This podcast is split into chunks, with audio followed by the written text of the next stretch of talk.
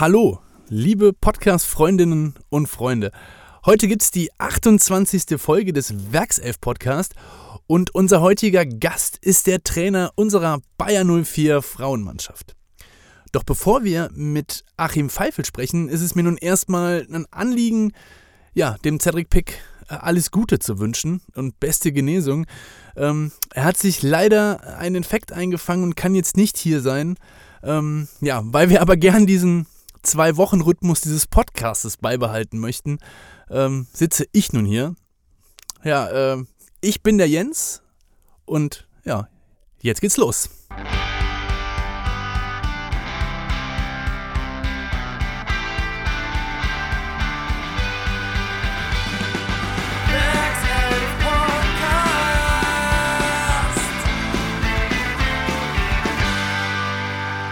Der Werkself-Podcast. Heute mit Achim Pfeifel. Ja, hallo Achim.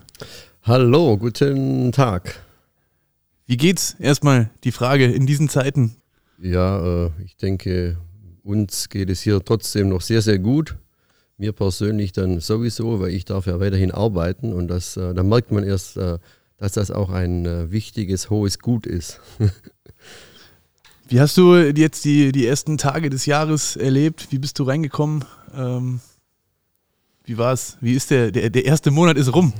ja, der erste Monat ist rum. Wir sind wieder voll äh, im Modus ich, äh, zurückgekehrt auf den Platz dann nach der Winterpause.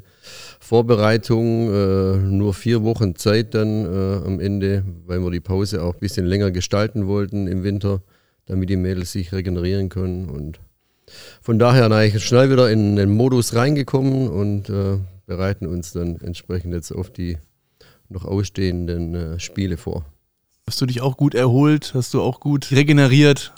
Ja, ja, also das hat jetzt, äh, die Pause war gut, ja, tut allen immer gut, ein äh, bisschen Abstand wieder gewinnen, äh, um dann wieder nein, äh, mit voller Motivation angreifen zu können, war ja mit der Familie, bei, bei der Familie auch in Hamburg und viel Zeit mit meinem meinem Sohn auch verbracht, der mich sonst eigentlich doch ab und zu auch mal ein bisschen längere Zeitspannen dann auch leider vermissen muss. Ja, ja wir haben es gerade eben schon angesprochen. Familie in Hamburg. So ein Deine Arbeit ist hier.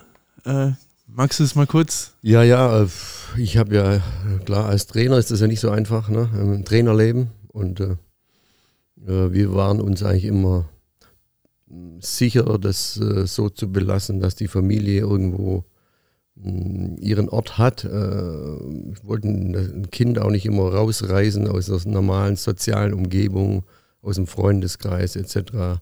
Von daher so als äh, Lebensmittelpunkt äh, immer äh, ist Hamburg immer quasi jetzt äh, erstmal ein Lebensmittelpunkt geblieben, egal wo es mich denn als Trainer auch hingezogen hat.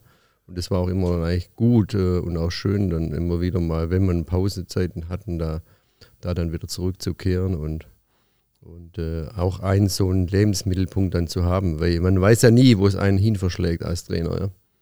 Das stimmt. Du bist seit Sommer 2019 äh, Trainer von den Bayern 04 Frauen. Ähm, ja, wie gefällt es dir erstmal? Ja, äh, sehr, sehr gut, muss ich sagen. Äh, überhaupt äh, ich, äh, das Team sowieso und auch das Team ums Team. Mm, schnell, gut eingelebt. Ist mir ein bisschen leichter gefallen, weil ich noch sogar noch Personen kannte von meinem ersten Praktikum im Jahr 2000.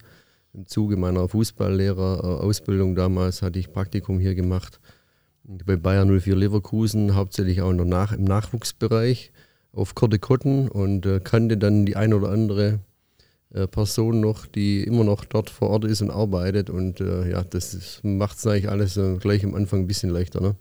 Zum Beispiel, wen kannst du den Namen nennen? Ja, den, den Jörg Bittner kenne ich äh, noch, den, den, äh, den Frank Dittkens, den pädagogischen Leiter kenne ich noch von damals. Ja, und äh, das macht es eigentlich schon immer ein bisschen einfacher. Ne? Ja.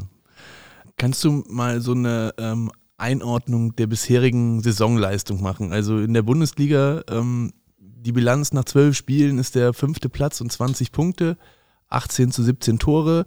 Im DFB-Pokal ausgeschieden in der zweiten Runde gegen den ersten FC Köln oder beim ersten FC Köln. Ja, wie bewertest du das erstmal, diese Zahlen? Ja, äh, die Pokalniederlage, die war eigentlich schmerzlich. Ja, da wollten wir schon ein bisschen weiterkommen, mehr erreichen, möglichst immer. Das Ziel muss immer das Endspiel sein am Ende. Äh, ja, da sind wir früh gescheitert dieses Jahr. Letztes Jahr hat es uns fast das Genick gebrochen, äh, in der Meisterschaft dann auch die zusätzliche Belastung im Pokal. Dieses Jahr ja, wollten wir klar weiterkommen, vor allem eigentlich gegen Lokalrivalen. Und äh, waren wir schon sehr enttäuscht, äh, wobei es war klar, dass es ein unheimlich schweres Spiel wird, weil Köln im Endeffekt auch äh, einen Kader hat von erste Liga und auch eine Erstligamannschaft darstellt, zeigt sich jetzt auch in der Tabelle in der, in der zweiten Bundesliga. Und von daher, klar, und die war noch, auch noch eine Rechnung auf, ne, mit letztem Jahr, mit dem entscheidenden Spiel, das wir dann gegen sie gewonnen haben, wo sie dann abgestiegen sind. Die waren dann einen Ticken mehr motiviert als wir, muss man sagen, in dem Spiel. Und dann, äh, ja, geht man eben da äh, mit einer Niederlage nach Hause. Aber ja, auch das haben wir weggesteckt und sind dann auch wieder erfolgreich zurückgekommen. Und die Punkterunde, die bisherige, der bisherige Verlauf ich denke mal, ist schon recht positiv, ja, nach einer schwierigen letzten Saison. Konnten wir den Kader entsprechend ein bisschen umstrukturieren im Sommer. Äh, die Neuzugänge haben insgesamt eigentlich, äh, konnten gut integriert werden und äh, haben unsere Qualität äh, auch angehoben. Und äh, ich denke, ja, die, die Situation jetzt ist eigentlich äh, sehr, sehr gut um dann auch hoffentlich dann so weiterzumachen auf dem erfolgreichen Weg und am Ende dann auch eine gute Platzierung zu erreichen am Ende der Runde. Ja, bis jetzt ja, sieht alles gut aus, aber äh, das sage ich meinen Mädels auch jeden Tag. Wir sollten uns damit eigentlich jetzt nicht zufrieden geben, sondern jetzt äh, gucken, dass wir weiter punkten. Nur gut aussehen allein reicht nicht. Das äh, hat noch nie gereicht. Ah ja, seltenst. Du hast es gerade eben angesprochen, die, dass es äh, letzte Saison vielleicht ein bisschen schwieriger war, äh, oder dass die letzte Saison schwierig war. Äh, magst du das mal so ein bisschen erläutern, was schwierig war? Ja, wir haben einfach aus äh, den Spielen gegen so die sogenannten Mitkonkurrenten, gegen Mannschaften, äh, die eigentlich mit auch um, um Abstieg gekämpft haben, da haben wir viel zu wenig Punkte geholt. Da hatten wir insgesamt nur vier Punkte holen können gegen die mitgefährdenden Mannschaften. Und das hat uns eigentlich am Ende das Genick gebrochen, äh, dass wir so einen Abstiegskampf dann mit reingeraten sind. Wir hatten ja auch gute Spiele mit Siege in München, mit dem Sieg in München und ja, aber äh, haben in den Spielen einfach äh, keine Punkte geholt und äh, dann ist logisch, dass man dann Abstiegskampf dann reingerät und äh, ja, war äh, auf jeden Fall richtig eng und aber am Ende ja, konnten wir dann das Ding ziehen und äh, bringt einen auch immer weiter solche Erfahrungen, muss man sagen, ne, in seiner Entwicklung. Also auch den Spielerinnen eigentlich immer wieder, äh, dass man da vielleicht nicht mehr reingeraten will. Ne. Das, äh, du bist jetzt, das zweite Jahr geht jetzt dann auch, komplettiert sich allmählich. Wenn du jetzt äh, zurückblickst, ähm, so ein kleines Zwischenfazit äh, seit deinen Anfängen, was hat sich ähm, geändert schon und was muss sich noch ändern, mittel- bis kurzfristig? Oder mittel- bis ja, langfristig? Ja, es hat sich schon einiges äh, getan. Also wie gesagt, wir konnten den Kader schon ein bisschen verändern. Ich, äh, äh, wir sind im Trainingsbereich natürlich vorwärts gekommen mit einem, mit einem äh, Athletiktrainer, der jetzt auch äh, voll für uns arbeiten kann äh, das Funktionsteam ein bisschen erweitern können. Und ganz, ganz wichtig natürlich, dass mit ja, dass wir, dass wir mit Thomas Eichin eigentlich äh, ein sportlicher Leiter jetzt auch äh, haben, der von Frauenbereich auch mit zuständig ist und der sich sehr, sehr darum kümmert, natürlich, um unseren Bereich auch und großes Interesse hat und große Motivation hat. Äh, unseren Bereich da mit anzuschieben und voranzutreiben. Und das ist schon mal ein ganz, ganz wichtiger Punkt. Ja. Ähm, und äh, ja, wollen eigentlich jetzt äh, die Dinge vorantreiben und auf dem Weg jetzt weitermachen. Ja. Wir müssen in allen Bereichen zulegen, ja, wenn wir im Zuge der, der Entwicklung des Frauenfußballs in der Bundesliga auch irgendwo da uns etablieren wollen, eher weiter vorne, so als Zielsetzung. Ja, zurzeit erstmal klar, bisschen Stabilisierung jetzt. Äh, nach den schweren Jahren zuvor. Aber klar wollen wir auch äh, als Bayern 04 Leverkusen äh, dann auch ähm, weiter nach vorne kommen und uns eher eigentlich vorne äh, etablieren. Woran orientiert man sich? Also ist das, das Flaggschiff auch da ähm, in dem Bereich Bayern München oder guckt man? Ja, bislang war das Flaggschiff äh, Wolfsburg, äh, jetzt ist äh, eigentlich eine zweite Mannschaft mit Bayern München eigentlich dazugekommen. Ich denke mal, das sind die beiden Top-Vereine in Deutschland. Äh, hm, da sollte man sich immer, äh, nach Möglichkeit, sollte man sich immer im Top-Bereich orientieren, äh, um, um vorwärts zu kommen. Aber den Zwischenschritt nicht vergessen. Und das sind jetzt eben auch andere Vereine wie Eintracht Frankfurt, wie Potsdam natürlich, ähm, die Freiburg und so weiter, ähm, wo wir uns gerade orientieren. Ne? Erstmal so auf, die, auf das Niveau dann zu kommen, gegen diese Mannschaften dann bestehen zu können, die auch alle auf einem guten Weg sind von ihrer Entwicklung. Und äh, das sollte der nächste Step sein, ja, den wir eigentlich angehen wollen oder wo wir gerade dabei sind natürlich, ja, mit den Vereinen, mit den Mannschaften, mit den Vereinen auf jeden Fall mithalten zu können, da auch äh, erfolgreich spielen zu können gegen so eine Mannschaften und auch gegen die Top-Clubs äh, zumindest mal nicht ganz chancenlos zu sein und äh, irgendwo ein Spiel auch lange offen halten zu können. Ne? Wie groß sind da für dich so die Unterschiede? Also kann man das irgendwo festmachen? Vielleicht wahrscheinlich das Geld ist äh, auch wie im, im, im Herrenbereich eine, eine große äh, Marke, aber. Das, ja, das, das kann man schon so äh, mal auf den Punkt bringen. Ne? Also ich, ich bin ja schon lange im Frauenbereich, habe 2005 beim HSV angefangen, war da ja sieben Jahre äh, tätig und äh, Wolfsburg äh, war da noch nicht da. also im Zuge dessen, dass äh, die Mannschaft dann, äh, der Frauenfußball insgesamt nach in Wolfsburg dann ein höheres Standing bekommen hat und, und logischerweise auch äh, monetär dann ganz anders äh, aufgestellt wurde, äh, fing eigentlich dann die, äh, die Erfolgswelle der Frauenmannschaft VfL Wolfsburg auch an. Also ich denke, das ist klar. Das ist wie im Männerfußball eigentlich auch ein, ein Bereich, der eigentlich, logischerweise da äh, wichtig ist, ja, äh, wenn man gute, ganz gute Spielerinnen äh, im Kader haben möchte, dann muss man auch äh, monetär eigentlich auch in der Lage sein, die Spielerin holen zu können. Aber wenn du jetzt dann so zurückblickst und sagst, äh, als ich in, in Hamburg war, war Wolfsburg noch nicht, äh, noch nicht da, wo sie jetzt sind, heißt es dann, dass äh, recht kurzfristig große Schritte möglich sind?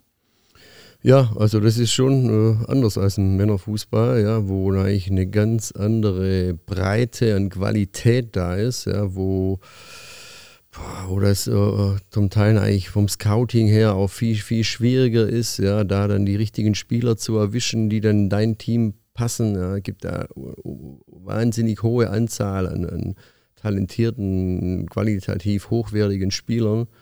Hm, da sieht es dann mitunter schon ein bisschen schwieriger aus und da ist die Gefahr von Fehlschüssen eigentlich schon auch äh, von Spielern, die dann das nicht packen äh, in dem Verein. Äh, also erlebt man ja jede Woche, denke ich mal, in den Topclubs, dass Spieler dann da scheitern, aus welchen Gründen auch immer, obwohl sie viel, viel, viel Geld gekostet haben, ihre Leistung da nicht bringen. Hm, das ist im Frauenbereich schon ein bisschen einfacher, ne? weil die, die Top-Spielerinnen, die, die äh, heben sich schon nochmal total eigentlich ab äh, von, von, von, von, von, der, von den anderen Spielerinnen und äh, sind leichter eigentlich zu scouten, le leichter zu erspähen, zu sichten. Und ähm, da kann man eigentlich äh, nicht so große Fehlgriffe tätigen. Und die Spielerinnen helfen einem auch dann direkt von ihrer Qualität her eigentlich dann auch direkt weiter.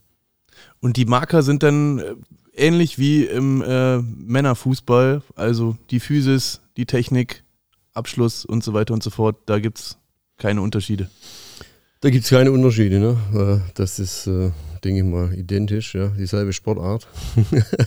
und deswegen sind das auch, sind das auch die, die Marker, ne? Dynamik, Athletik, äh, äh, technische Fähigkeiten, Fertigkeiten, äh, die eine Spielerin hat, mitbringt.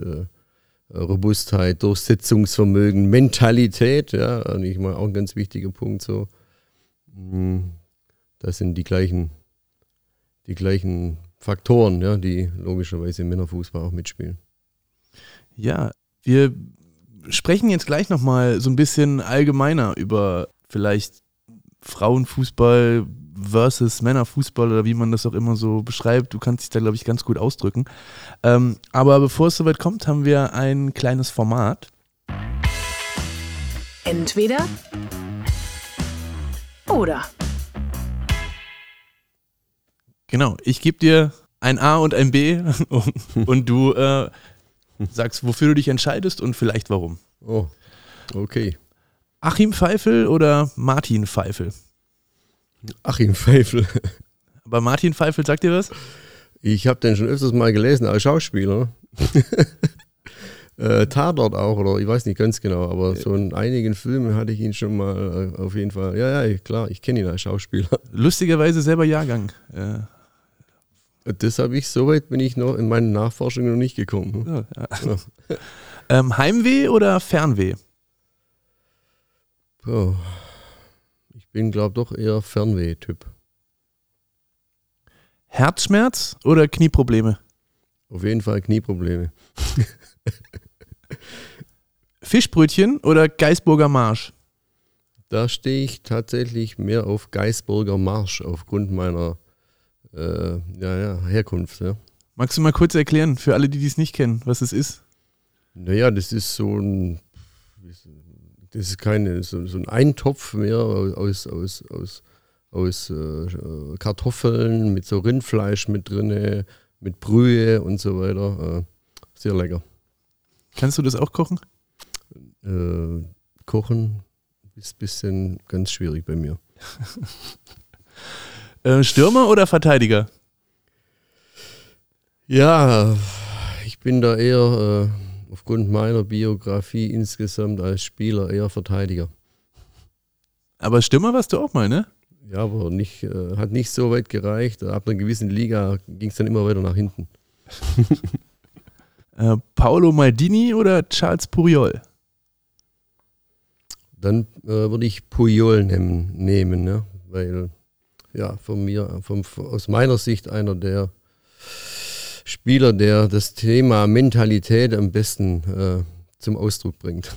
Aber du magst beide, ne? Ich mag beides sehr, ja, auf jeden Fall. Aber Puyol, äh, die Mentalität, das hat mich eigentlich schon immer mitgerissen von ihm. Sind dir da Und ich habe ihn sogar mal kennengelernt, ne, auf Ibiza, am, nach der WM, zweite, nach dem, nachdem sie Weltmeister geworden sind, am Strand von äh, Playa dem Bossa, Ibiza, äh, hat er ein bisschen gefeiert mit ein paar Jungs und da war ich zufällig auch gerade am Strand und ja, Sind durfte ich ihn sogar mal kurz kennenlernen da. Auch mit Selfie und alles, was dazu gehört? nee, da bin ich nicht der Tipp für. Zum Abschluss Mountainbiken oder Skifahren? Dann Skifahren. Bin unheimlich gern im, im Schnee und äh, genieße dann äh, Skiurlaube, total, totale Entspannung, Abwechslung, Abschalten. Äh, ja, und äh, bin froh, wenn ich da ab und zu mal in die Berge komme und äh, diese Hänge runterfahren darf. Wie hat dir der, der Schnee dann jetzt hier im, im Rheinland gefallen in den letzten Tagen und Wochen? Ja, das ist eigentlich äh, hier als auch hier in Hamburg oder Norderstedt, wo ich dann genau wohne. Da ist dann besser, wenn kein Schnee fällt, ja, weil das Skifahren ist ja ein bisschen schwieriger umsetzbar. absolut, absolut. Ähm, genau, bevor wir jetzt dann auf den, auf den nächsten Themenpunkt kommen, wir, oder du hast gerade eben schon mal angedeutet, du warst äh, schon mal äh, bei Bayern 04 Leverkusen. Also es ist jetzt nicht äh, erst seit Sommer 2019, sondern es hat eine kleine Vorgeschichte. Ähm, und da hast du damals im Nachwuchsbereich ähm, beim Frank Schäfer, dem heutigen Nachwuchsdirektor von Fortuna Düsseldorf äh, dein Praktikum gemacht. Und ja, bevor wir äh, auf diese Zeit zu sprechen kommen, hat uns eine kleine Frage erreicht. Ja, hallo Achim, hier ist Frank Schäfer. Ja, wir haben eine Weile nichts voneinander gehört, aber ich freue mich natürlich, dass du inzwischen genau bei dem Verein tätig bist, bei dem wir uns vor ja, ungefähr 20 Jahren kennengelernt haben, als du Gast bei uns warst. Ich glaube, ich kann mit Fug und Recht behaupten, dass du mehr warst als nur ein normaler Hospitant, sondern du warst mit der Zeit wirklich fast ein, ähm, ein klares Mitglied unseres Trainerteams. Und es hat unglaublich Spaß gemacht, damals mit dir in dieser Zeit zusammenzuarbeiten.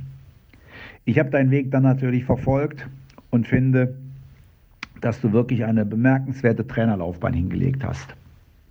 Mit vielen Erfahrungen im Jugendfußball, im Frauenfußball, im In- und im Ausland. Dafür möchte ich dir Respekt zollen. Vor allem aber die Entscheidung, in den Frauenfußball zu gehen, war sicher klug und sehr konsequent. Denn du hast in diesem Bereich aus meiner Sicht einen der interessantesten Jobs in Deutschland.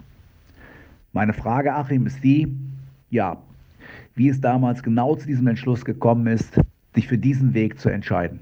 Viele Grüße und ich hoffe, wir sehen uns bald. Frank.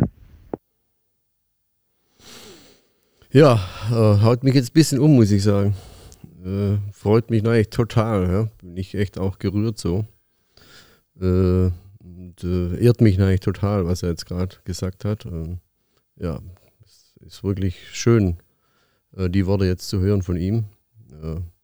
und äh, ja, bin da ein bisschen überwältigt gerade. Freut mich.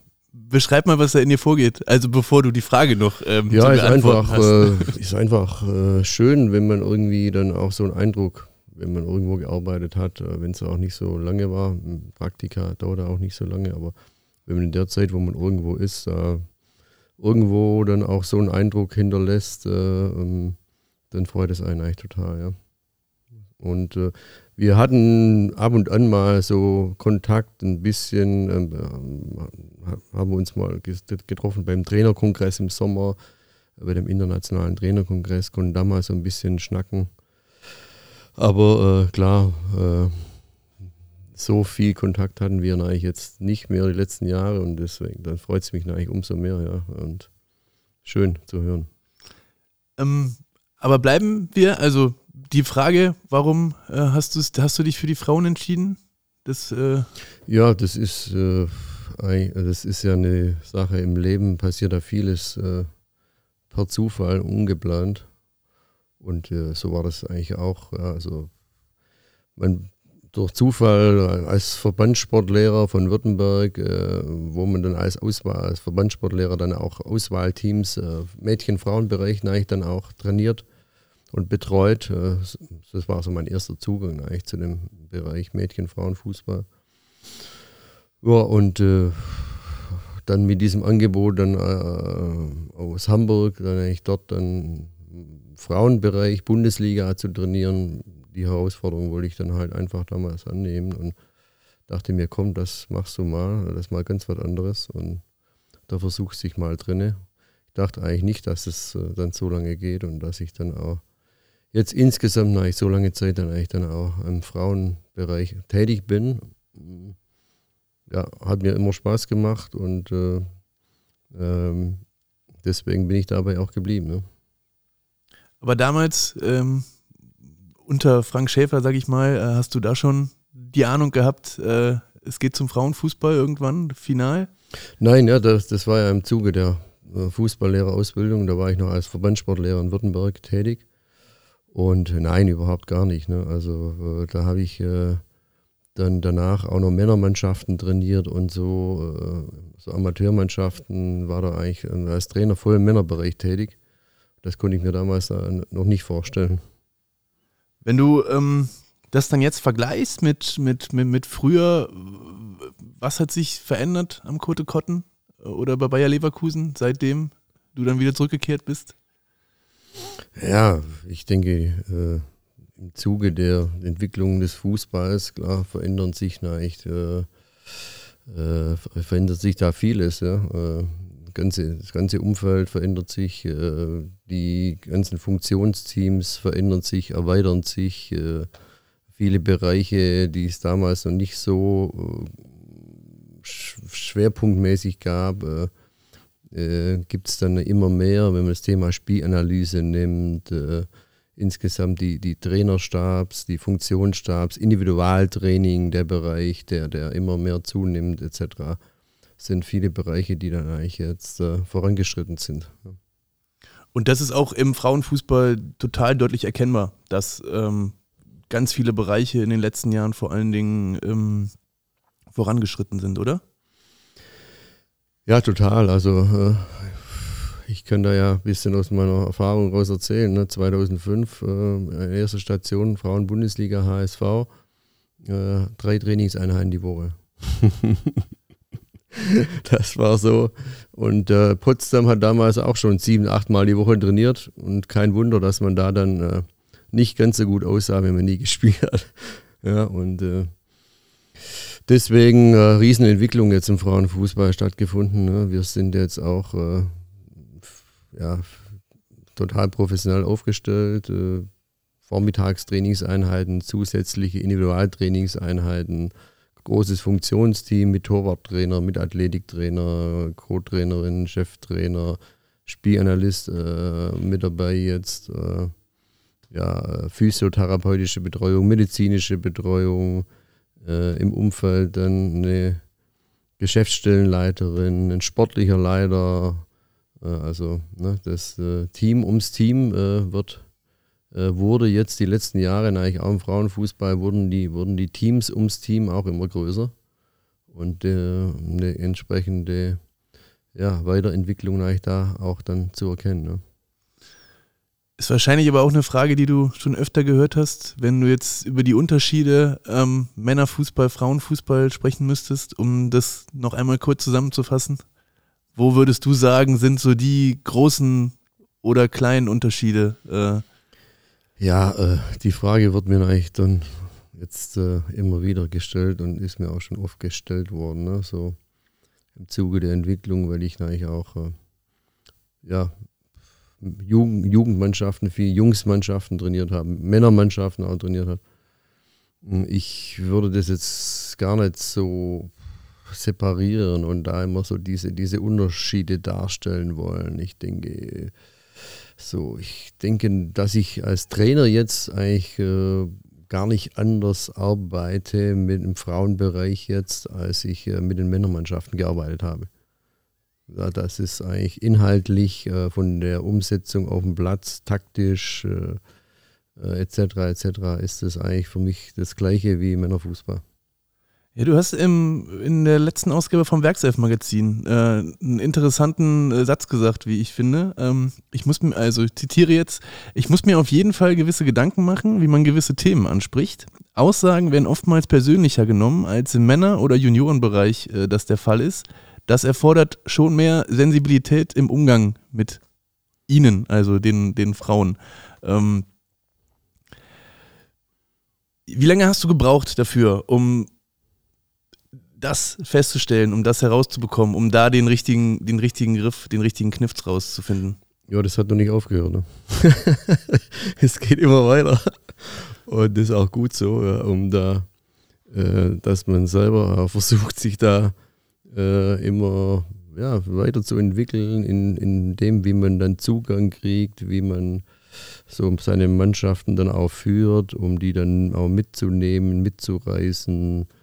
Äh, immer wieder natürlich auf einzelne Spielerinnen da auch eingeht. Äh, das ist auch äh, sicherlich im Frauenbereich dann ähm, das Ganze immer ein bisschen mit auch emotionaler, aber auch nicht bei allen. Ne? Also äh, das immer auf, auf, auf ein, über einen Kamm zu ziehen, ist halt nicht, nicht äh, angebracht, finde ich. Ne? Weil es gibt auch viele Jungs, Junioren, die auch mehr die auch eine feinfühligere Ansprache brauchen als andere Jungs, ne, die man dann vielleicht eher härter anpacken muss, äh, damit, man, äh, damit sie sich in ihrer Leistung weiterentwickeln. Ja, also ich denke, da, da geschlechterübergreifend ist das immer eine Frage der Persönlichkeit, die da dahinter steckt und wie man sie dann auch anpacken muss. Ja. Insgesamt, klar, ist es, äh, finde ich, äh, im Frauenbereich dann schon auch so, ne, dass man, so wie ich es gesagt habe, da die Emotionalität so eigentlich ein bisschen größer ist und, und, deswegen muss man da insgesamt ein bisschen feinfühliger werden, aber man darf da trotzdem eigentlich auch die Dinge äh, auch mal härter anpacken. So ist es nicht. Ne? Musst du dann als, als anderes Geschlecht äh, irgendwie gucken, dass du äh, auf die Wortwahl mehr achten? Musst du mehr oder kann man da auch mal derber sein? Ähm, oder ist es genau das, was, äh, also wie, wie, stellt man sich das vor? Ähm. Ja, denke schon, aber man äh, kann auch mal einen Spruch rausjagen und kann auch mal ein bisschen derber sein. So ist es nicht. Das verkraften die Mädels dann schon alle. Ne? So, so ist es nicht. Aber ja, äh, ganz so gravierend und krass, wie das dann zum Teil im Männerbereich abläuft, äh, kann man das eigentlich im Frauenbereich aus meiner Sicht dann, dann äh, nicht umsetzen. Sehr gut. Ähm, wenn du jetzt für dich äh, das, also du sagst, es macht halt total Spaß, sich immer wieder weiterzuentwickeln und gerade auch in, in dem Bereich der Ansprache ähm, zu arbeiten.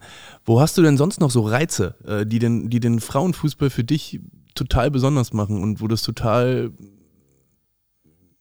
ja, dich erfüllt auch? Ja, ich denke, äh, so auch in der, in der, in der, in der persönlichen Weiterentwicklung. Ne? Also ich spreche ja oftmals über den Bereich Mentalität, ja, äh, so dass sie insgesamt selbstbewusster werden, noch äh, viel mehr an sich glauben, äh, härter werden auch, noch ja, aggressiver werden auf dem Platz, so die Dinge dann noch mehr immer rauszukitzeln und sie dann auch äh, zu fordern im Training mit intensiven Trainingseinheiten, mit Trainingseinheiten, die vielleicht auch mal über den Punkt drüber rausgehen. Ne? Also äh, es steckt, äh, das habe ich Ihnen neulich gesagt, in, in, als äh, ersten Training, als die Vorbereitung wieder losging. Und es ging darum, ne, wie geht es jetzt weiter? Jetzt haben wir 20 Punkte geholt, jetzt sind wir Fünfter, aber ich sage zu Ihnen, in jeder einzelnen Spielerin, ne, ich habe sie, sie, namentlich alle genannt, äh, steckt viel, viel mehr drin als äh, bislang, äh, ja, steckt noch viel, viel mehr Entwicklungspotenzial drin. Ne? Und zwar in allen Bereichen, ob das Athletik ist, ob das Technik ist, Positionstechnik ähm, und auch Mentalität, noch härter werden, äh, sich noch besser durchsetzen auf dem Platz, eine höhere, Durch höhere Durchsetzungsfähigkeit, Widerstandskraft entwickeln. Ja, auch ein ganz wichtiger Punkt, wenn man erfolgreicher werden will. Und da gibt es genügend rauszukitzeln aus jeder einzelnen Spielerin, jeden Tag. Und das macht die Sache eigentlich dann auch so interessant. Hast du da irgendwie einen speziellen, ähm, eine spezielle Handhabe, ähm, wie du das, wie du versuchst, Mentalität herauszukitzeln? Weil das ist ja immer so ein großes Wort. Also Mentalität ist ja immer. Genau, äh, ja, klar, das ist so ein großes Wort. Ne? Ähm, die Spielerinnen müssen halt merken, so dass das für mich ein ganz wichtiger Punkt ist als Trainer. Und äh, wenn sie das nicht umsetzen, so auf dem Platz, was ich dann äh, bezüglich Mentalität äh, haben möchte, nämlich wenn ich gefault werde, dass ich dann direkt, und es ist keine schwere Verletzung oder so, dann fordere ich von denen, dass sie direkt wieder aufstehen und nicht liegen bleiben und vielleicht einen sterbenden Schwan markieren oder sowas. Und das das ist in jedem Training, fordere ich das von, von den Spielerinnen ein. Ja, und äh, das morgen sind eigentlich irgendwann mal, äh, wenn ich das nicht mache, dann werde ich wahrscheinlich am Sonntag nicht mehr spielen. So, ja, und äh, so muss man das in jedem Training, im Trainingsprozess eigentlich einfordern von seinen Spielerinnen, ähm, um, damit die merken, so, äh, das ist äh, eine Sache, die ist diesem, diesem Trainer aber richtig wichtig, ne, dass ich da eine gewisse Härte zeige. Äh, und äh, man fordert das eigentlich entsprechend ein im Training, indem man eben gewisse Situationen dann nicht pfeift. Und das Spiel dann halt weiterläuft, zum Beispiel. Also würdest du schon sagen, dass man Mentalität auch lernen kann, dass man das äh, sich da. Bis zum, ja, auf, auf jeden Fall. Ne? Ich denke, es muss ja auch sein. Ne? Also bis zu einem gewissen Grad äh, definitiv. Ja, natürlich gibt es äh, dann Ausnahmefehler äh, und auch Spielerinnen. Äh, ja, Puyol hatte ich ja vorher gesagt. Das sind dann äh, ich Persönlichkeitsmerkmale, die sind aus meiner Sicht dann auch frühzeitig festgelegt. Du warst aber auch eher der Mentalitätsspieler, hast du vorhin mal angedeutet, ne? Also du hattest auch äh, ja, über den Definitiv, deswegen ist vielleicht das dann auch logischerweise bei mir auch eine Sache, die eigentlich total wichtig ist, weil man ich selber gemerkt hat, dass man mit einer entsprechenden Siegermentalität und mit einer gewissen Härte dann auch äh, relativ viel erreichen kann. So, ne? Ja, und äh, und äh, ich hatte Trainer, die haben immer gesagt, ja, ich brauche Siegertypen in meiner Mannschaft. Ne? Das hört sich ja so, so einfach an, so, aber ja, die hat man immer wieder so in seinen Mannschaften, ne? wo, wo, man weiß, so als Trainer, wenn ich die auf dem Platz habe, dann steigt die Wahrscheinlichkeit, dass wir das Spiel gewinnen. Und zwar nicht, weil die jetzt technisch, taktisch oder athletisch besser sind, sondern weil die so diese, diese Siegermentalität haben, die letzten paar Prozente noch mal mehr zu bringen als andere. Ja, und das ist das, was ich von den Spielern auch, äh, Spielerinnen auch einfordere. Immer wieder, weil der Gegner will auch gewinnen und die sagen auch, wir wollen heute 100 Prozent geben. Äh, 105 Prozent geht ja nicht, ja. Äh, äh, also nahe an die 100 Prozent rankommen oder wirklich mal die 100 Prozent. Was ist, was sind eigentlich 100 Prozent? Also das mal rauszukitzeln. Was, was sind denn 100 Prozent bei dir? Hast du das schon mal erlebt? Ich? ja, jeden Tag. jeden Tag. Gut. Ja, das ist eigentlich super. Ja. ja manchmal sind es auch nur 99. Nein, aber es ist, eine, ist ja ein ganz schwieriges, also schwierig ist es, ist es gar nicht, aber es ist natürlich, äh, also gerade diese Mentalitätsfrage oder diese, diese Siegermentalität, äh, das ist ja auch im, äh, in der Bundesliga oder in der Champions League oder wo auch immer überall ein, ein ganz, ganz großes Thema. Ähm, aber es gibt irgendwie, so wirkt es auf mich, dass es so diese Mentalitätsspieler, ähm, die die werden immer seltener. Also wenn wir jetzt hier auf die beiden, auf die beiden Benders gucken, zum Beispiel im, im, bei den Herren, auf, auf Larsen, Sven Bender, solche Typen irgendwie oder die Pujols, die, die, die Effenbergs und wie die alle hießen, ähm, das sind ja irgendwie immer nur so, man hat dann einen in der Mannschaft oder zwei äh, so gefühlt, oder? Wie ist es, wie hast du es erlebt? Ja, das sind schon, wie ich vorher jetzt auch gesagt habe, also Ausnahme. Spielerinnen ja, oder Spieler, die es da immer wieder gibt in, in dem Bereich. Ich denke, es wird auch so bleiben.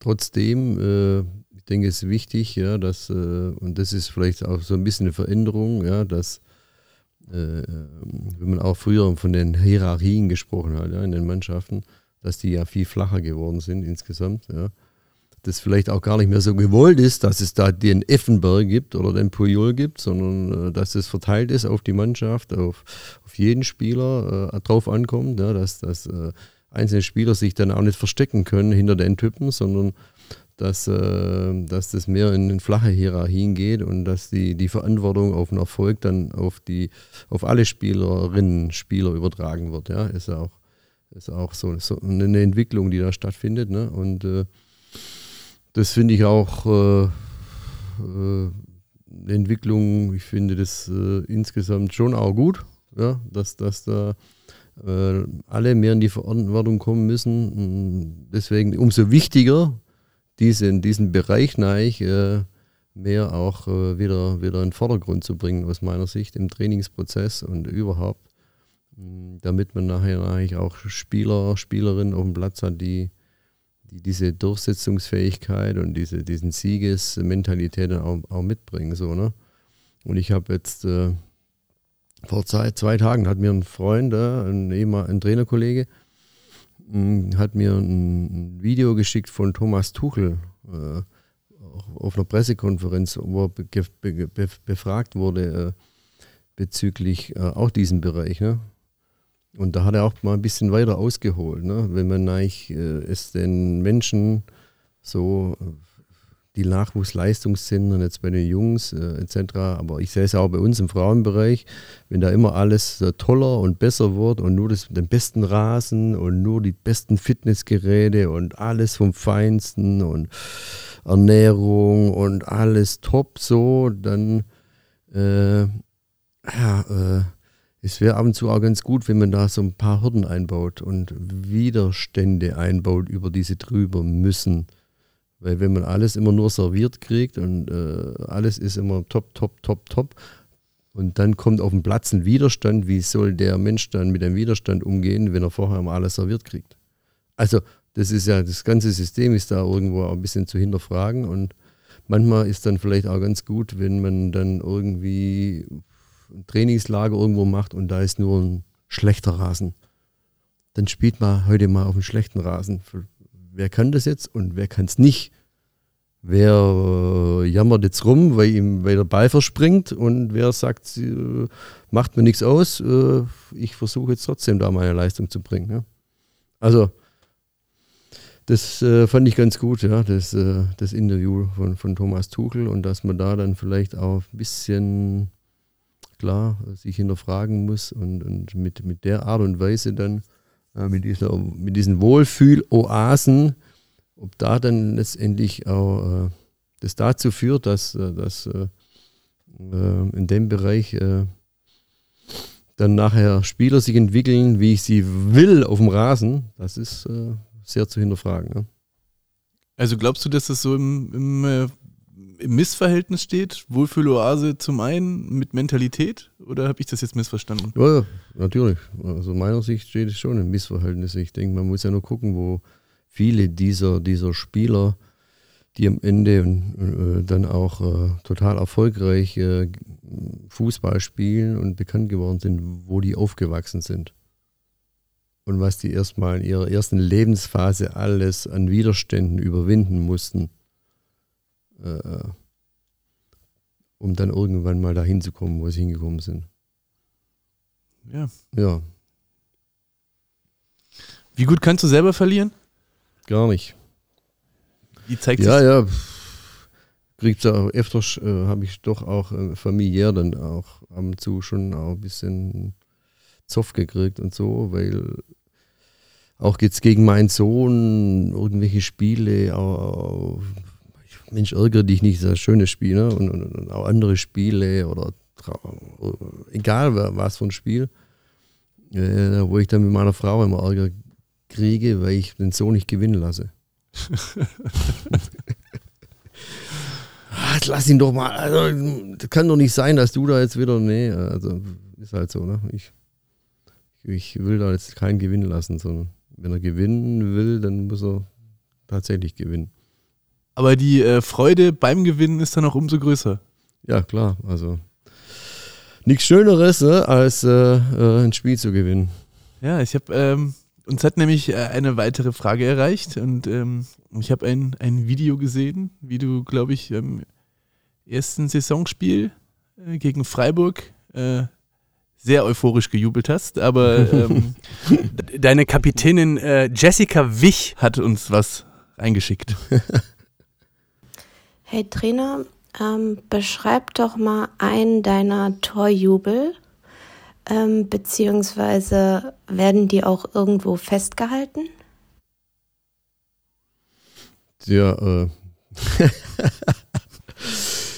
äh ich habe schon ein oder anderes leider sehen müssen. Ne? schon ganz witzig auf jeden Fall, äh, wenn das so aus einem rauskommt. Aber ja, der über, mit über die Bank springen, den finde ich jetzt schon richtig gut, muss ich sagen. Ne? Das, ist das ja. was, was in deinem Repertoire, äh, was du einstudierst auch? nee, äh, zum Glück bin ich nicht hängen geblieben, sonst wäre wieder eine neue Knieverletzung dazugekommen. Also Glück gehabt auf jeden Fall. Das stimmt. Ähm, ein Thema noch. Mhm. Du äh, warst auch äh, Trainer in der russischen Liga. Ähm, wie kommt es zu so einem, du bist dann zum Meister gewechselt? Ähm, muss ich mal selber Rossi Janka, Rossi FC, Janka, ja, Rossi Janka. FC Rossi Janka. Ähm, hast du auch in der Champions League dann äh, gearbeitet? Mhm. Wie kommt es dazu? Also warum macht man, machst du oder hast du so einen exotischen Schritt nach Russland? Ähm? Ja, ist, äh, ja, denke ich mal. Man sitzt, äh, HSV ne, hatte, ähm, die Mannschaft hatte damals zurückgezogen aus der Bundesliga aus finanziellen Gründen. Die Frauenmannschaft, die hatte noch einen laufenden Vertrag.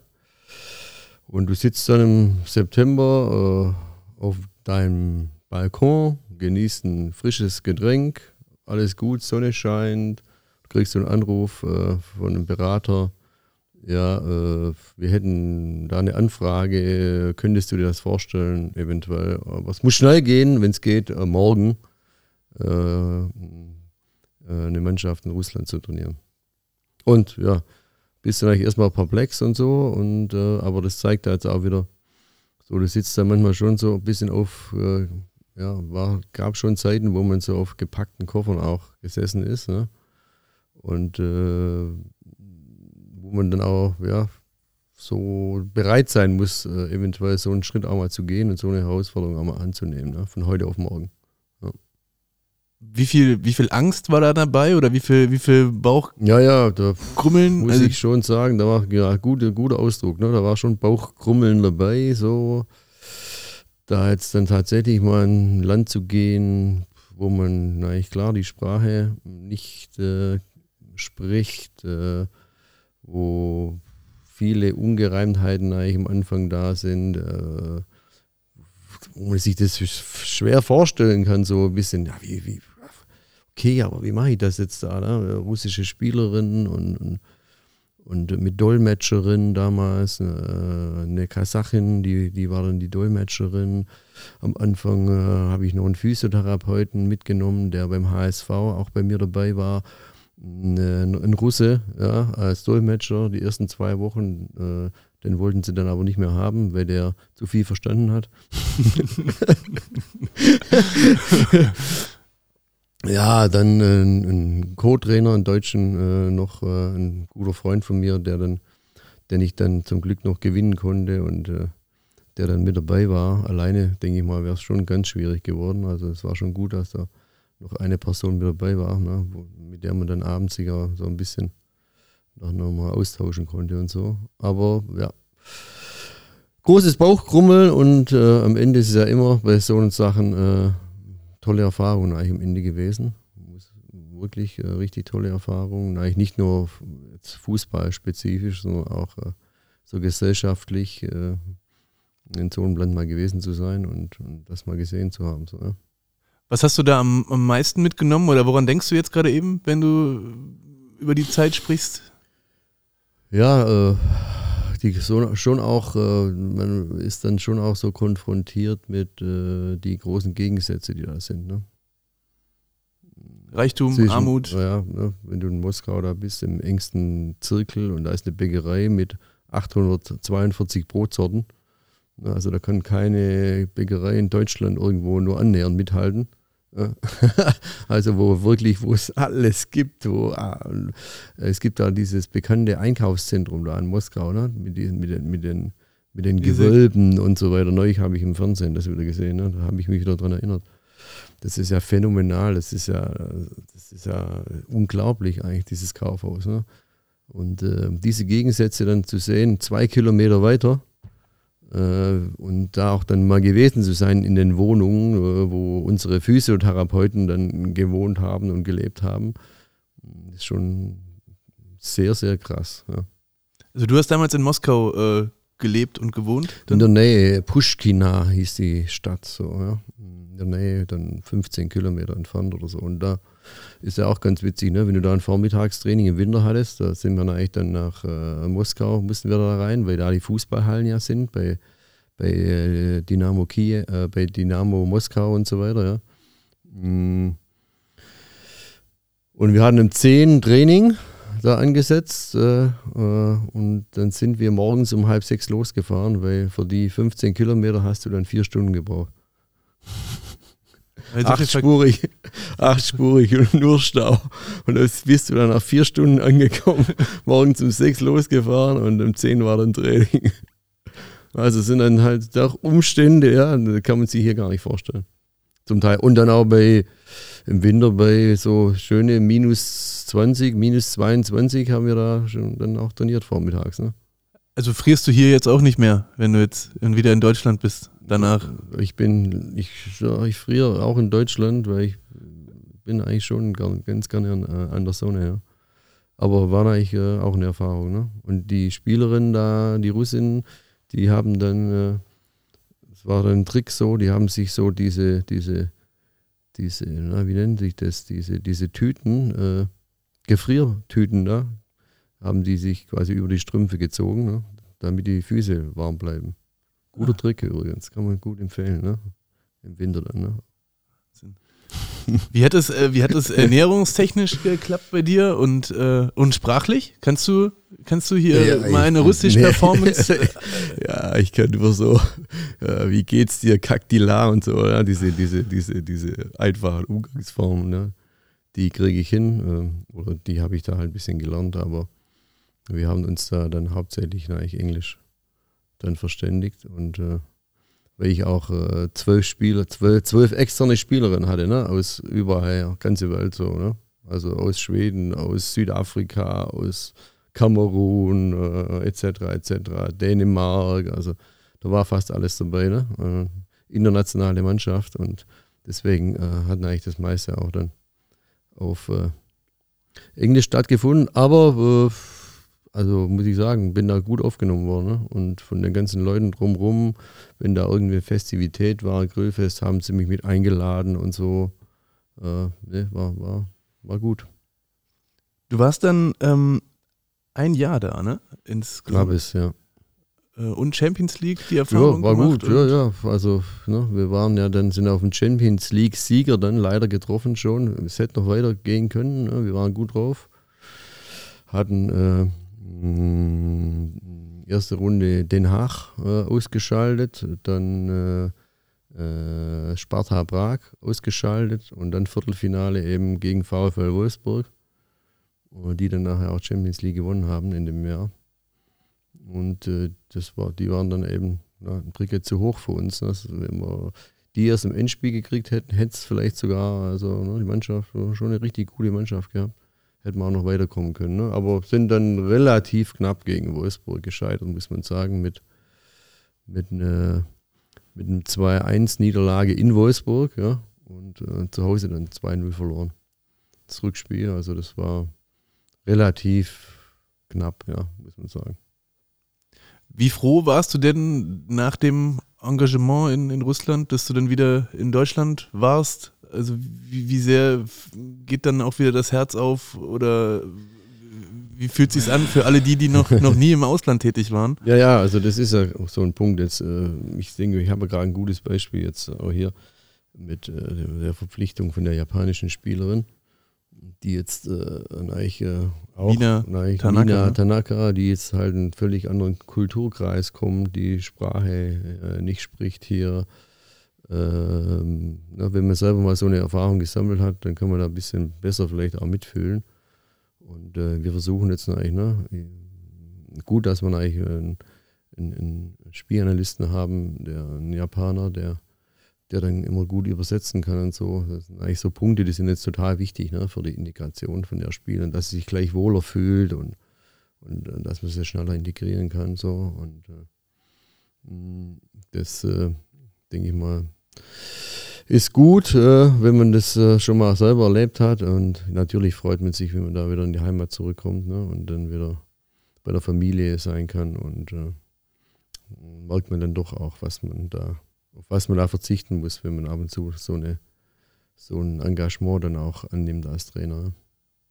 Ja, äh, die äh, nächste Frage würde, würde ohnehin äh, Richtung Klischee abzielen. Äh, darum jetzt die Klischeefrage dazu. Mhm. Wie ist dein Verhältnis zu Wodka? Äh, ja, äh, war sehr intensiv auf jeden Fall in der Zeit. das ist tatsächlich unglaublich gewesen, was ich da dann zum Teil dann auf gewissen Festivitäten dann auch erlebt habe. Und nimmt man das dann mit? Also ist der, bleibt der, also oft sagt man ja, dass es im Land immer besser schmeckt als dann zu Hause. Definitiv und seitdem auch äh, tatsächlich keinen mehr getrunken. Ja. Sehr gut. Ja. Ähm, nee, genau, also äh, auch nochmal oder um dieses Klischee mal abzugreifen. Ich weiß nicht, bist du oft belächelt worden dafür, dass du Frauentrainer bist, wie man das so weil es ja immer heißt, irgendwie, ja, okay, das ist Frauenfußball und also es wird ja, es hat ja schon jetzt nicht diesen, es ändert sich, aber dieser Stellenwert hat sich ja erst in den letzten Jahren, auch durch die Erfolge der Frauennationalmannschaft und so weiter, ähm, ist ja dieser Wandel stattgefunden. Aber mhm. Bist du da belächelt worden in deiner Karriere? Ja, ich denke, du sagst das richtig. Zu Beginn war das schon noch vielleicht eher so, ne?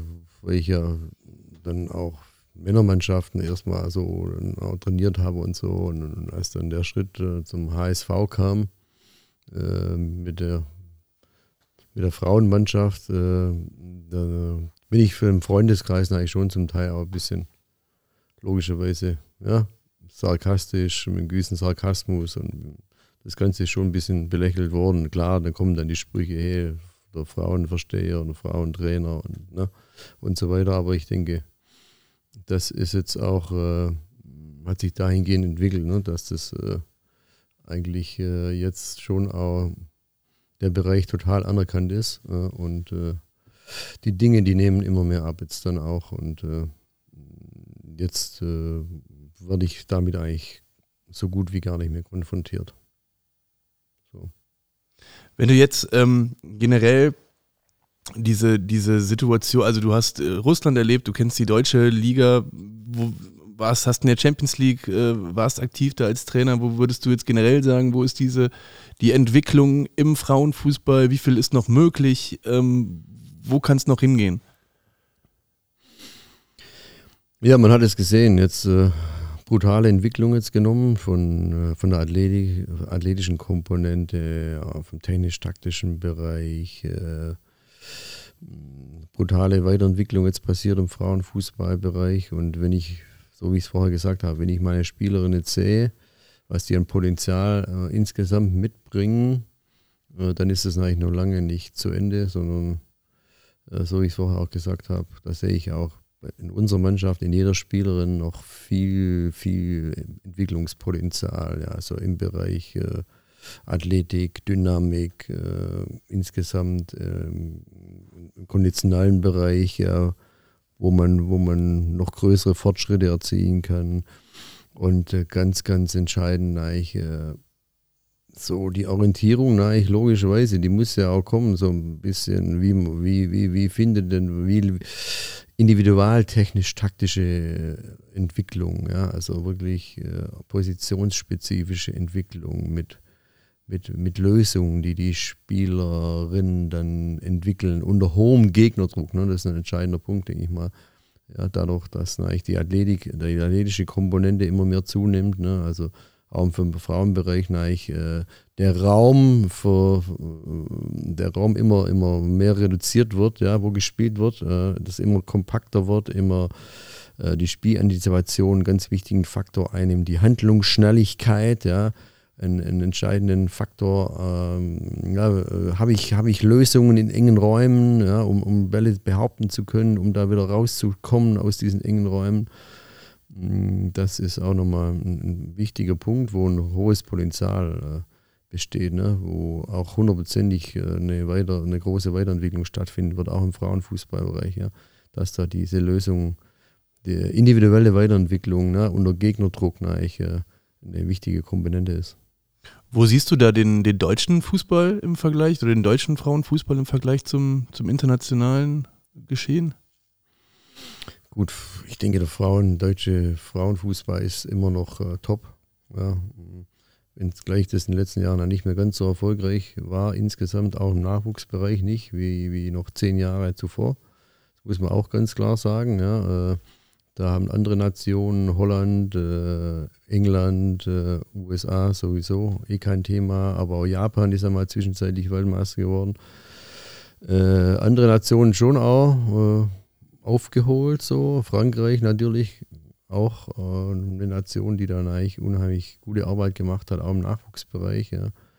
Ähm, ein hohes Niveau erreicht, aber ich denke, die Frauenbundesliga äh, hat, richtig, äh, hat eine gute Entwicklung, äh, gehört sicherlich mit zu den besten Ligen, ja, die es im Frauenbereich gibt, definitiv. Ähm, aber und deswegen auch nach wie vor hat der Frau, deutsche Frauenfußball ein hohes Level. Man muss aber ne, über den Tellerrand schauen, auf jeden Fall, was wird in Amerika gemacht, was wird in Frankreich gemacht, was wird auch in Skandinavien gemacht, etc., äh, um dann auch immer wieder äh, so eine internationale Entwicklung auf einem Top-Niveau auch mitgehen zu können. Es ist ja dann ähm, wahrscheinlich, wenn eine äh, Mina Tanaka dann als Japanerin nach, in die deutsche in die Frauenbundesliga kommt, äh, dann ist das ja auch ein Zeichen davon, dass die Qualität äh, wahrscheinlich hier auch sehr angemessen ist, ne? Oder sehr, äh, sehr gut ist. Ja, genau, weil es geht darum, ne, die haben jetzt ja gerade eine Spielpause dort in, in Japan so und da geht es eigentlich darum, so für die Nationalspieler, für die japanischen Nationalspieler hauptsächlich, wie bleiben sie im Wettkampf, im Spielmodus und wenn dann die Bundesliga eine interessante Liga ist für, für, für japanische Nationalspieler, um dann sich auch weiterzuentwickeln, dann zeigt das doch auch einen Stellenwert von der, von der deutschen Bundesliga. Ich denke schon, das sieht man ja auch im internationalen Vergleich. Äh, wird man jetzt auch noch mehr sehen, wenn, wenn der Tabellendritte, äh, derzeit ja Hoffenheim, aber egal wer da, wer da Dritter wird in der deutschen Liga, ist auch in der Lage, in der Champions League ziemlich weit zu kommen. Ne? Also ich denke, da von, von das, wo wir vorher drüber geredet haben, ist eigentlich auch ein wichtiger Punkt, ne? dass diese Mannschaften und die Vereine sich da immer mehr vom Niveau auch annähern in der Bundesliga, diese krassen Ergebnisse ausbleiben und uns da noch mehr Vereine, Mannschaften jetzt äh, sich dahingehend entwickeln, dass man nicht nur die zwei vorne hat, sondern dass man eben fünf, sechs, sieben, acht äh, richtig starke Mannschaften dann auch hat, ähm, wo dann letztendlich der, der, der, der Kampf um die Punkte am Wochenende noch, noch größer wird. Ne? Ja. Ähm, wir kommen zum nächsten Format. Ähm, das heißt, meine Top 04. Top 04. Meine Top 04. Genau, und es ist fast so einfach, wie es klingt, nur, nur vielleicht doch ein bisschen schwieriger. ähm, denn es geht so ein bisschen um die außergewöhnlichsten Spielerinnen oder Spieler, charakterlich, äh, mental, ne, technisch, die du bisher in deiner Trainerkarriere ähm, trainiert hast oder kennengelernt hast. Und ja, genau, dann haben wir vier Kategorien und ähm, beginnen. Im Tor. Äh, ja, Almut Schuld. Beschreib mal ein bisschen. Ähm, Nationaltorhüterin. Ja, Nationaltorhüterin geworden. Sie war relativ, äh, also wir waren im Trainingslager in Hitzager gewesen mit der HSV und sie waren so einer, äh, beim Gegner in so einer Regionalauswahl, war ziemlich jung ja noch. Und wir haben, glaube ich, 17 oder 18, 1 oder 0 gewonnen, weiß nicht mehr ganz genau. Und sie hat aber so, so viel Paraden noch gehabt, ja, das Spiel wäre noch viel höher ausgegangen. Äh, dass wir eigentlich direkt Kontakt aufgenommen haben und dann ist sie tatsächlich jungen Alters, eigentlich hat sie den Schritt gemacht. Da erkennt man ja gleich schon äh, äh, so, die will wirklich nach oben so ja, und äh, kam dann auch nach Hamburg, ja, jungen Alters, äh, so in, in die, unsere ja, Internatsstrukturen da mit, mit, mit entsprechender Anbindung an die, an die Schule, wo dann letztendlich dann auch äh, Eliteschule des Fußballs und so. Äh, war dann aber nicht zufrieden, weil sie bei uns damals nicht gespielt hat, äh, zu wenig oder gar keine Einsätze hatte und äh, dann gesagt hat, äh, nee, gefällt mir hier nicht, äh, ich gehe erstmal einen Schritt zurück oder ja, war es ja damals nach Magdeburg so und läuft hier nicht so gut und mit 16, 17 ja, so eine Entscheidung zu treffen, dann nee, äh, ich wähle erstmal einen anderen Weg so fand ich damals schon gut und äh, ja, zeugt von hohem Selbstbewusstsein und von klaren Vorstellungen, ne, wo, ich, wo es hingehen soll und äh, das hat sie am Ende dann auch gezeigt und äh, ist am Ende dann auch Nationaltorhüterin geworden. Ne? Ja, und inzwischen Mutter, ne? wenn mich nicht alles täuscht. Ja, richtig. Ja, dann machen wir weiter. In der Abwehr.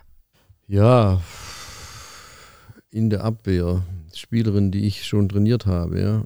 Äh, ich denke, da gab es eigentlich ein paar Spielerinnen, die, die mich da schon auch überzeugt haben. Äh, meine Spielführerin beim HSV, Nina Hai, ja, die, die da mich immer ja, da beeindruckt hat mit ihren Leistungen, so, mit, mit dem, was er auf den Platz gebracht hat. Äh, auch Nina Brüggemann, ja, die war ja auch äh, damals beim HSV gewesen und äh, auch schon jungen Jahres äh, eine hohe Mentalität mitgebracht, eine Siegermentalität mitgebracht. Und äh, deswegen bin ich auch froh, dass jetzt eigentlich auch wieder, äh, dass ich sie jetzt auch wieder trainieren darf. Ja.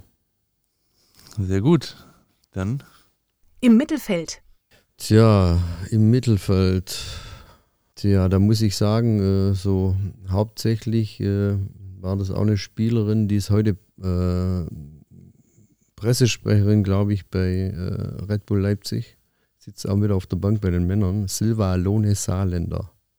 Ja, war da jahrelang auch Kapitänin bei mir da im Mittelfeld beim HSV und äh, äh, ja, ist so die Spielerin, die da, die da bei mir jetzt so, so am meisten auch hängen geblieben ist. So. Ne? Auch wegen ihrer Mentalität? Ja, auch wegen ihrer Mentalität, äh, äh, immer wieder eigentlich auch die Mannschaft zusammenzuhalten, äh, immer die Dinge positiv nach vorne zu treiben, so äh, auch äh, immer wieder über, über Widerstände hinweggehen. Äh, und ja, hat mir auf jeden Fall damals sehr gefallen und hat ihren beruflichen Weg dann auch gemacht. Ja, und dann die letzte im Sturm.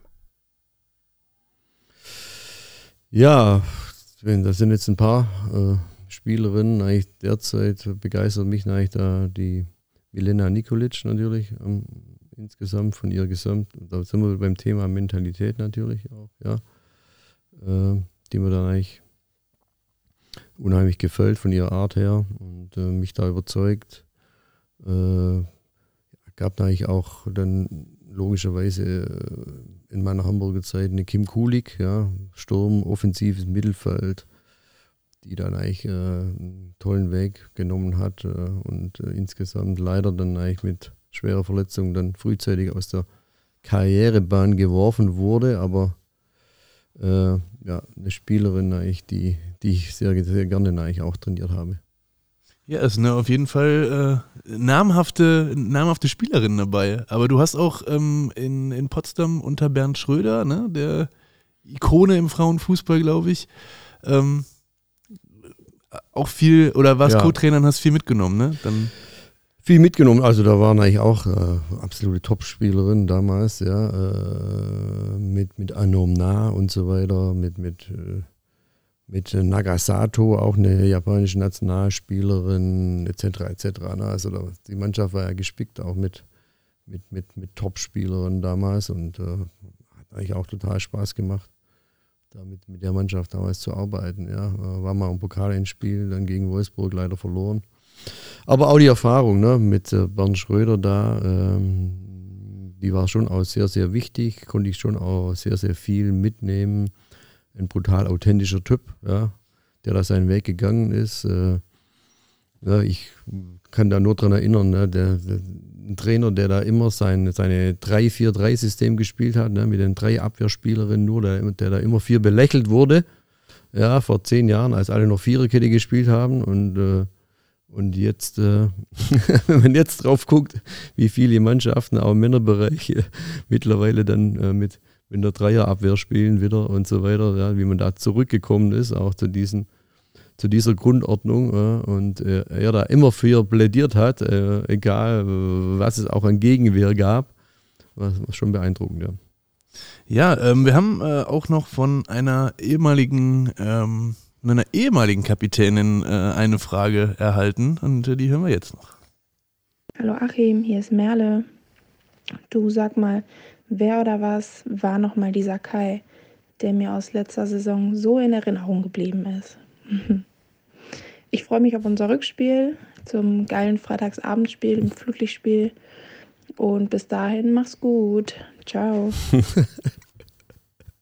Der Sakai. Ja, keine Ahnung. Da komme ich jetzt gar nicht drauf. Kann ich jetzt gar nicht drauf antworten. Kai Havertz war es nicht. Nein, der war es nicht. Na gut, ja. ähm, kommen wir so langsam zum Abschluss, aber noch äh, ganz klein bisschen, du bist ähm, gebürtiger Schwabe. Und mhm. jetzt mal Hand aufs Herz, wie hoch ist der Geizfaktor bei dir? Ja, äh, kann ich leider nicht, äh, wie soll ich sagen, kann ich mich leider nicht entziehen, ne, der Sozialisation, die ich da mitgenommen habe. Ne? Äh, bin schon jemand, der die Dinge schon zusammenhält, um das so zu nennen. Wo kommt es durch? Dieses Klischee? Äh ja, hauptsächlich so ein Gütern, die Luxusgütern, die für mich jetzt nicht so wichtig sind. Zum Beispiel? Klamotten oder irgendwelche äh, Gegenstände oder Autos oder ja alles alles äh, was ich was nicht zum Leben so unbedingt äh, äh was was mir nichts bringt, äh, mir persönlich jetzt nichts bringt, ne? Wo das Leben aus meiner Sicht lebenswerter macht. So. Ich so. gebe Geld, ich gebe geb gerne Geld aus für, einen, für einen tollen Urlaub mal oder für, für auch kulinarisch, ja, gehe mal gerne gut essen und so. Ähm, das bringt mich dann echt weiter. Ne? aber, aber ob ich jetzt ein, äh, was weiß ich, was ein Pullover anhabe äh, für 300 Euro oder einen für 20, das macht mir relativ wenig aus. Was ist dir sonst noch so wichtig als, als Mensch? Welche Werte? Ja, Offenheit äh, und ja, den Umgang pflege ich gerne auch mit eigentlich meinen Spielerinnen. Äh, Offenheit, Ehrlichkeit, äh, die Dinge auch beim Namen zu nennen, mm, dass man da einen gemeinsamen guten Weg findet. Ja. ja Ehrlichkeit, Offenheit, denke ich mal, sind schon äh, Zuverlässigkeit, respektvolles Miteinander umgehen sind für mich schon wichtige Dinge. Und ähm, ja, deine, deine Hobbys so, womit verbringst du jetzt auch die aktuelle, die Lockdown-Phasen? Ähm, äh, ja, was, was lenkt dich ab, ja. abgesehen von der Familie? Ein Sohn? Ja, also du, ne? klar, das, das klar, logischerweise, da mit der Familie was unternehmen zu können, ist immer schön.